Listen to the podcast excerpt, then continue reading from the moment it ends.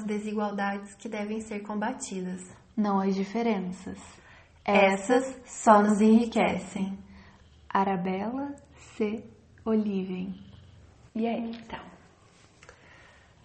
o que a gente pode falar sobre isso? Me lembra muito uma frase que a gente ouve muito no direito, que fala, é uma frase do Rui Barbosa, que fala assim, é, que a igualdade consiste em tratar os iguais de forma igual e os diferentes de forma diferente, na medida de suas na medida em que se desigualam.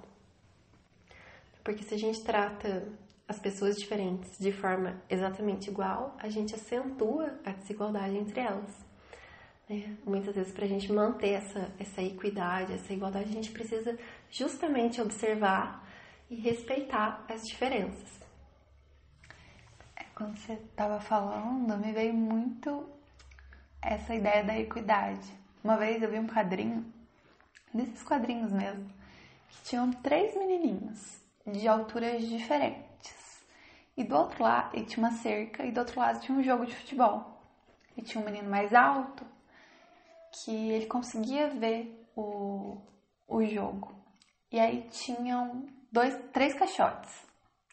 Se eu desse um caixote para cada menino, só um conseguiria ver, só o que era mais alto. E eu tô tratando iguais, de forma igual, pessoas diferentes. Agora, se eu desse dois caixotes para o menino mais baixo e um caixote para o menino do meio, todos conseguiriam ver o jogo. E é sobre acolher essas diferenças e saber o que fazer com cada uma delas.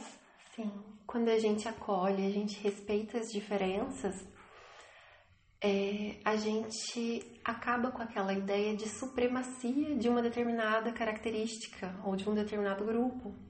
Né? Voltando nesse exemplo dos caixotes. Se, se a gente só pudesse distribuir de forma igual, ignorando completamente as diferenças, as pessoas altas teriam privilégio uhum. em relação às menores. E aí as pessoas menores se sentiriam inferiores por não conseguir ver o jogo, e aí elas talvez se revoltariam e se irritariam com as suas próprias características. Isso criaria essa, essa verticalidade, né, por conta de uma característica física que não, não tem nada a ver com a essência das pessoas. E, e isso é muito contrário ao que a gente observa na natureza, né? Porque quando a gente vai ganhar uma, uma flor de presente, quanto mais rara aquela flor, mais ela vale, mais valiosa, né? Uma joia, um, um, um diamante, uma pedra, os itens naturais. Quanto mais eles divergem da, do comum, do comum mais valiosos eles se tornam.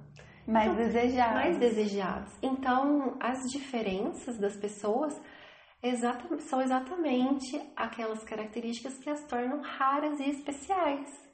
E é por isso que as diferenças elas têm que ser honradas, acolhidas. Né? E, e quando a gente não faz isso, a gente nega, a gente entra numa situação de contrariedade. Né? Porque a gente aprecia o que é raro, mas a gente segrega as pessoas pelas suas diferenças. Eu acho que antes de acolher essas diferenças é ver. E quando eu falo em ver, não é simplesmente olhar para uma pessoa e ah, ver a diferença dela, mas eu procurar ver beleza nessa diferença, nessa particularidade, nessa coisa que é só dela. Exatamente. Quando a gente entra nesse ciclo de combater as diferenças, a gente entra nessa padronização que a gente vê hoje, até na questão, por exemplo, que você mencionou, da estética, da beleza. Né? Quantas pessoas estão se deformando para entrar num padrão? Né? Porque em vez da gente buscar eliminar a, a desigualdade, a gente busca eliminar as diferenças. Então tudo tem que ser igual. E não necessariamente aquele, aquele padrão é o melhor para todo mundo. Né? Nem todo mundo vai ficar. É, não é a melhor versão de todo mundo, talvez ter uma boca mais grossa, né? Então não é o padrão, não é o melhor, não é a melhor versão para todo mundo ter uns cílios enorme ou ter peito grande ou pequeno, enfim, as pessoas são diferentes e a gente precisa valorizar as diferenças e aprender a, a respeitar realmente essas particularidades né? e buscar uma igualdade, uma apreciação do belo é, natural. Né? Eu estava uma vez lendo um livro do Ariano Suassuna que falava da estética e aí ele contava que nos primórdios, né, quando a gente vê, por exemplo, é, aquela estátua do Davi, a gente vê todos os detalhes. Então, o belo era o que mais se aproximava da natureza. Quanto mais próximo do natural, mais belo, mais estético. E isso foi se, se, se deturpando, e aí a gente foi criando padrões e reais, e as pessoas foram perdendo a sua beleza natural. Então hoje a gente não, a gente deixou de apreciar o que é natural para tentar ter um padrão, né? E a gente confundiu aí padrão, é, padronização com beleza com essência. Eu acho até que eu fugi um pouco do assunto, mas é isso. Quando a gente tenta combater as diferenças, a gente combate a individualidade.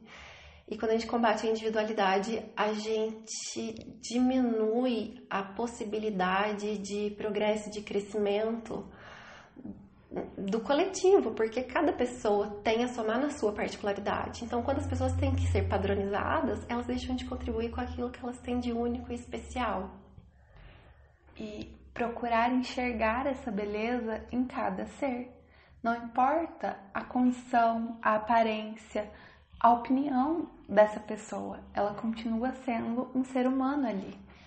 Quando você estava falando dessa padronização, é, para mim fica muito claro.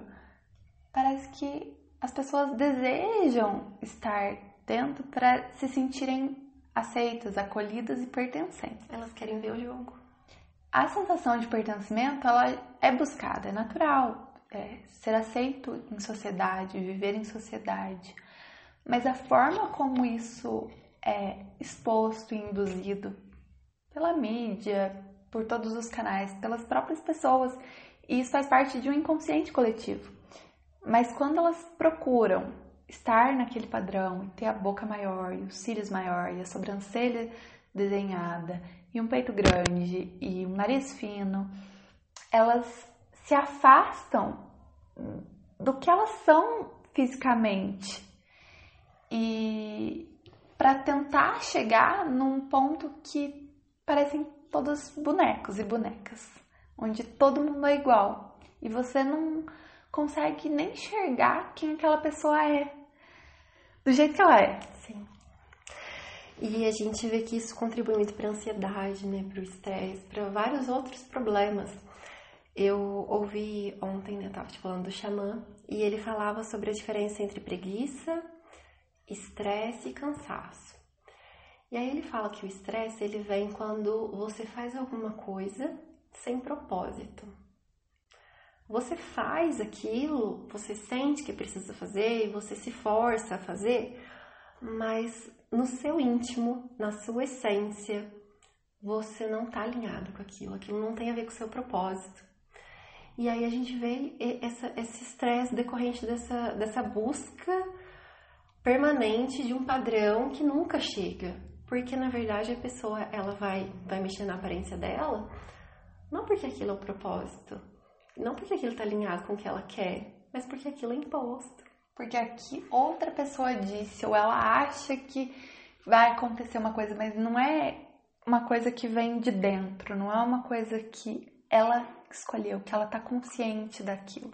Às vezes ela nem sabe por que, que ela quer estar tá dentro daquele padrão e ela não quer olhar para as diferenças que existem entre as pessoas.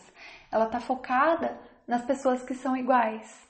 E as que são diferentes, e as que têm as suas particularidades. Quando você falou do estresse, eu estava estudando esses dias sobre saúde. E, e dentro da saúde tem vários aspectos que, que a gente leva em consideração para considerar um indivíduo saudável. E a saúde mental é uma delas. E eu fui aprofundar no estresse. E eu vi uma citação, eu não lembro o autor, mas falava assim que estresse não é o que acontece com você, é como você reage às coisas que acontecem com você. Então, eu querer estar de tal forma, eu querer estar dentro de um padrão, não é ah, aconteceu comigo, mas é o que eu como eu reajo ao mundo, como eu reajo às outras pessoas, às outras situações. E quando a gente fica muito focado nisso, muito focado às vezes até na gente mesmo, é eu, é eu, é eu. Eu esqueço de olhar para o outro. Eu esqueço de olhar para as pessoas diferentes de mim e diferentes não só fisicamente, mas de uma realidade diferente. E aí eu fico presa no meu mundo e acho que só o meu mundo é o que existe. É o que importa. É o que a gente falou da perspectiva mais cedo, né? É um 6 ou é um 9? Depende. Depende de onde você olha. Então, se colocar no lugar do outro também é uma forma de trazer, de combater a desigualdade, né? Quando você se, se permite ter empatia. Quando você se permite, talvez, acessar a realidade do outro. Se, apro se aproximar disso. Porque é muito fácil eu falar sobre o outro se eu não tô vivendo aquilo. Eu não sei o que, que o outro tá sentindo, o que, que o outro tá passando. Julgar o outro. E é, aí é. a gente deixa de pensar no coletivo. Sim, é a verticalidade, né, que surge. E, e, isso também tem muito a ver com o que a gente gravou esse, o episódio anterior de, de, se, de ser presa, de se tornar uma presa. Né? Quando a gente não reconhece a própria potência, quando a gente não sabe o nosso valor, quando a gente delega ao outro a missão de dizer o que eu sou capaz e como eu tenho que ser, eu me torno uma presa nesse sistema. Né? Então sempre vai ter alguém que vai definir por mim. Sempre, eu sempre vou ser uma vítima do, de algo externo, né? E eu nunca vou conseguir saber exatamente quem eu sou. E quando eu não sei quem realmente eu sou, eu não consigo olhar para o outro. Eu não consigo olhar para o todo. Pro todo. E eu não me enxergo como parte desse todo. Eu me enxergo como um ser separado. Sim. É isso.